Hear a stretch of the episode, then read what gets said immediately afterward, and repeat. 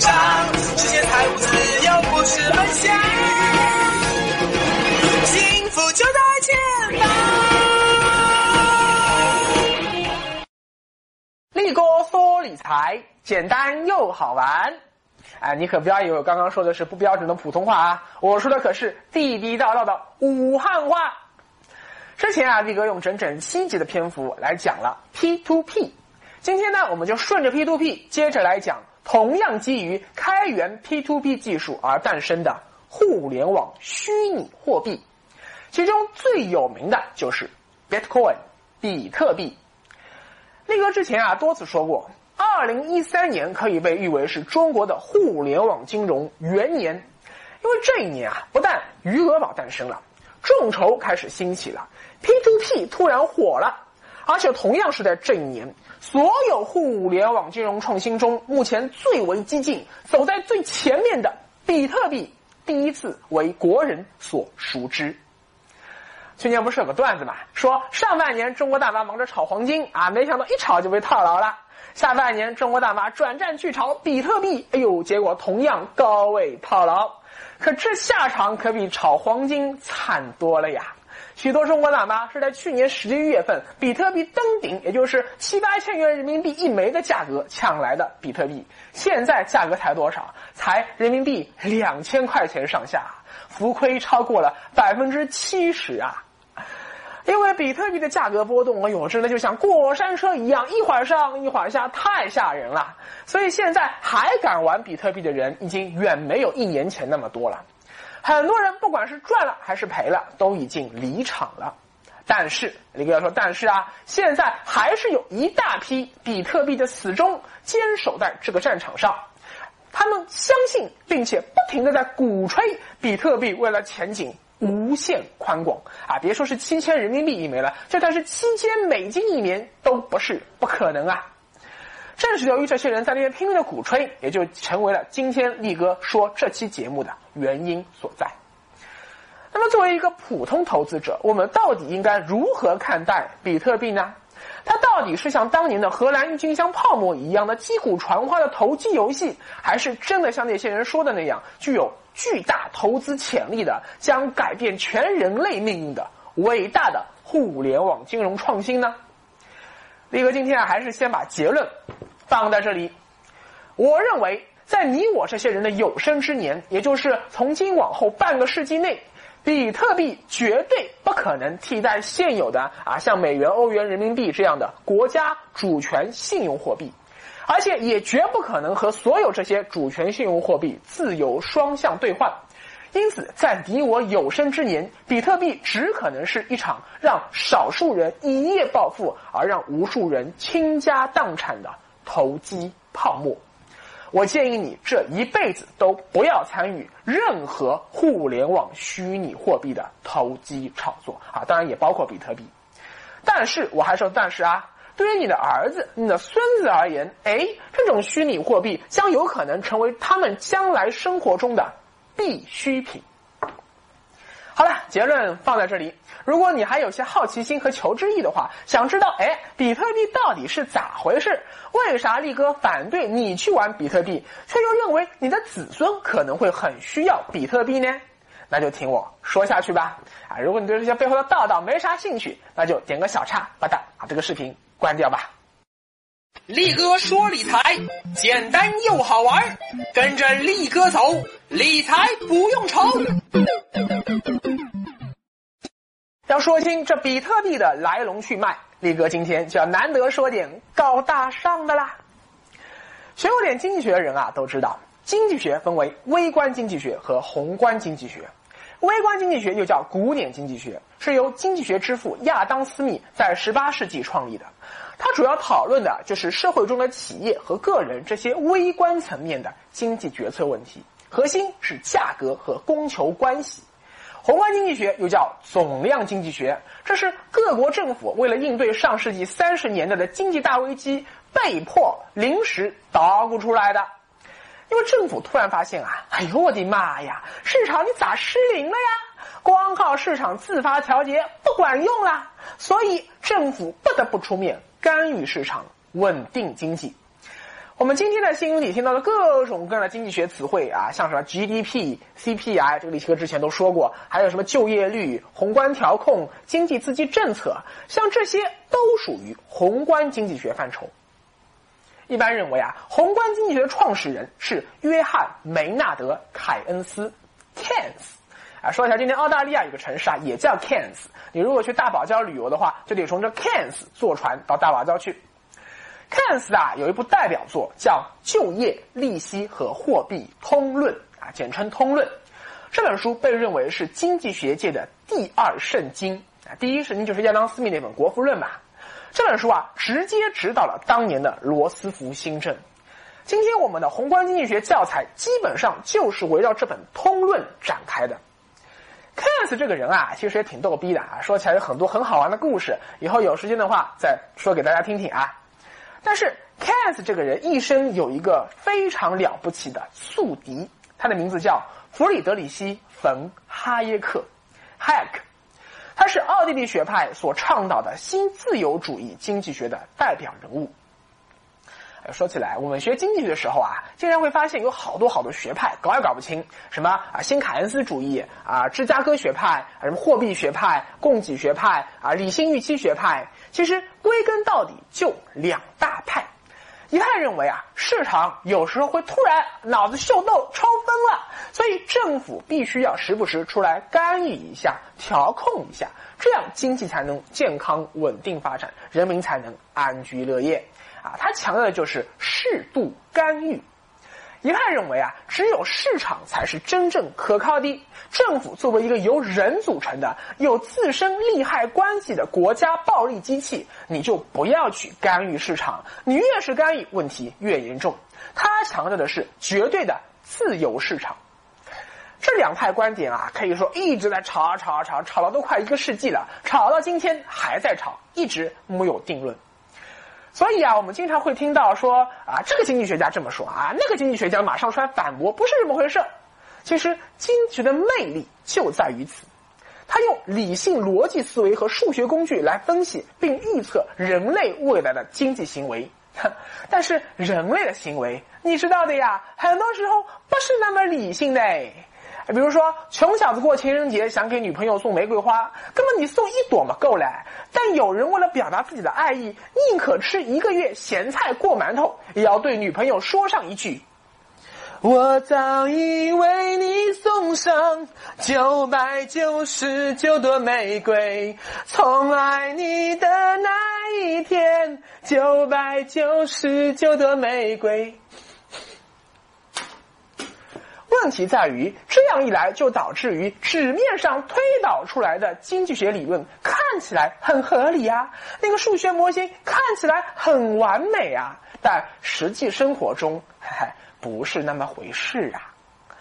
为了帮助经济学的小白们理解凯恩斯和哈耶克的理论到底有什么不一样，有人就捣鼓出了一个叫《凯恩斯大战哈耶克》的 MV，用 rap 的方式非常生动的诠释了这个问题。我们来看一下。John Maynard Keynes, F.A. Hayek, round two, round 2.0. Same economists, same beliefs. New microphones, new mustaches. Great recession. Thanks to me, as you see, we're not in a depression. Recovery, destiny, if you follow my lesson. Lord Keynes, here I come, line up for the procession. We brought out the shovels and we're still in a ditch and still digging.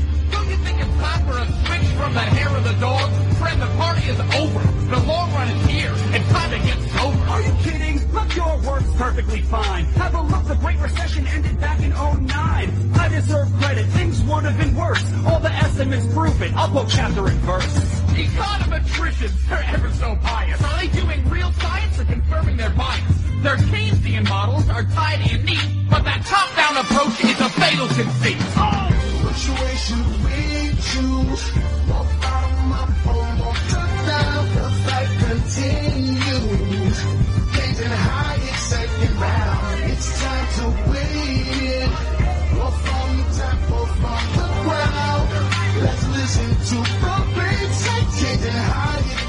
Listen to the beats. Changing high, it's going We could have done better, had we only spent more. Too bad that only happens when there's a world war. You can carve all you want about stats and regression. Do you deny World War II cut short the depression? Wow, one data point and you're jumping for joy. The last time I checked, wars only destroy. There was no multiplier. Consumption just shrank as we used scarce resources for every new tank. Pretty perverse to call that prosperity. Ration meat, ration butter, a life of austerity. When that war spending ended, your friends cried disaster. Yet the economy thrived and grew faster. You too what you want to see. The spending on war really goosed GDP. Unemployment was over, almost down to zero. That's why I'm the master. That's why I'm the hero. Creating employment's a straightforward craft when the nation's at war and there's a draft. If every worker was staffed in the army and fleet, we'd have full employment and nothing to eat.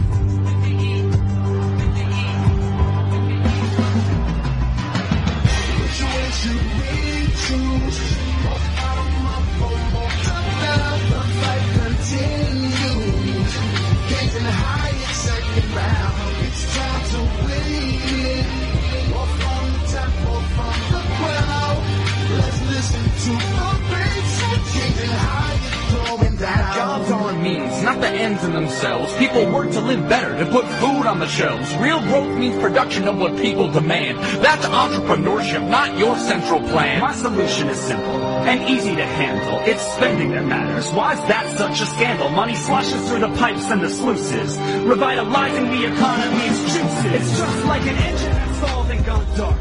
To bring it to life, we need a quick spark. Spending's the lifeblood that gets the flow going. Where it goes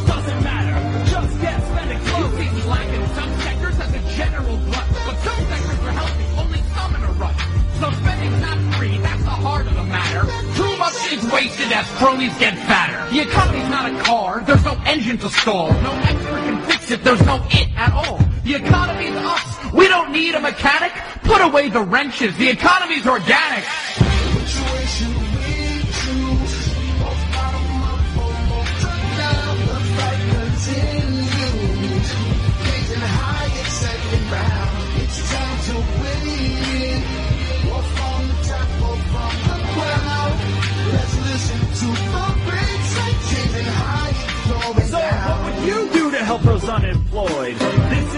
Question you seem to avoid. When we're in a mess, would you have us just wait, doing nothing until markets equilibrate? I don't want to do nothing. There's plenty to do. The question I ponder is who plans for whom? Do I plan for myself or leave it to you? I want plans by the many, not by the few. Let's not repeat what created our troubles. I want real growth, not a series of bubbles. Stop bailing out losers. Let prices work. Steer them, they won't go berserk. Come on, are you kidding? Don't Wall Street gyrations challenge a worldview of self-regulation? Even you must admit that the lesson we've learned is more oversights needed or else we'll get burned. Oversight? The government's long been in bed with those Wall Street execs and the firms that they bled. Capitalism's about profit and loss. You bail at the losers, there's no end to the cause. The lesson I've learned is how little we know. The world is complex, not some circular flow. The economy's not a class you can master in college. To think otherwise is the pretense of knowledge.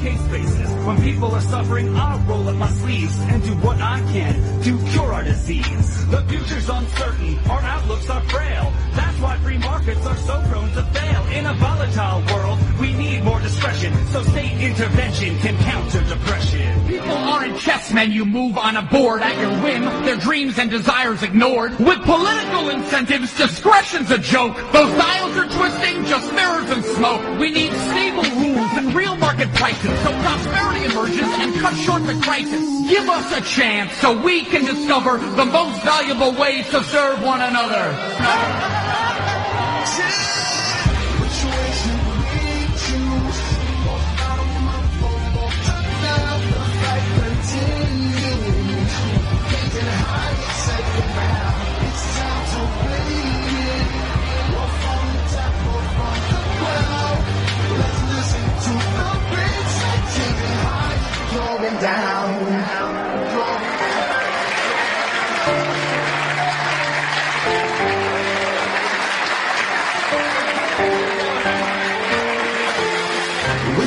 Which way should we choose? More bottom up or more top down? The fight continues. Games in high, exciting round. It's time to win.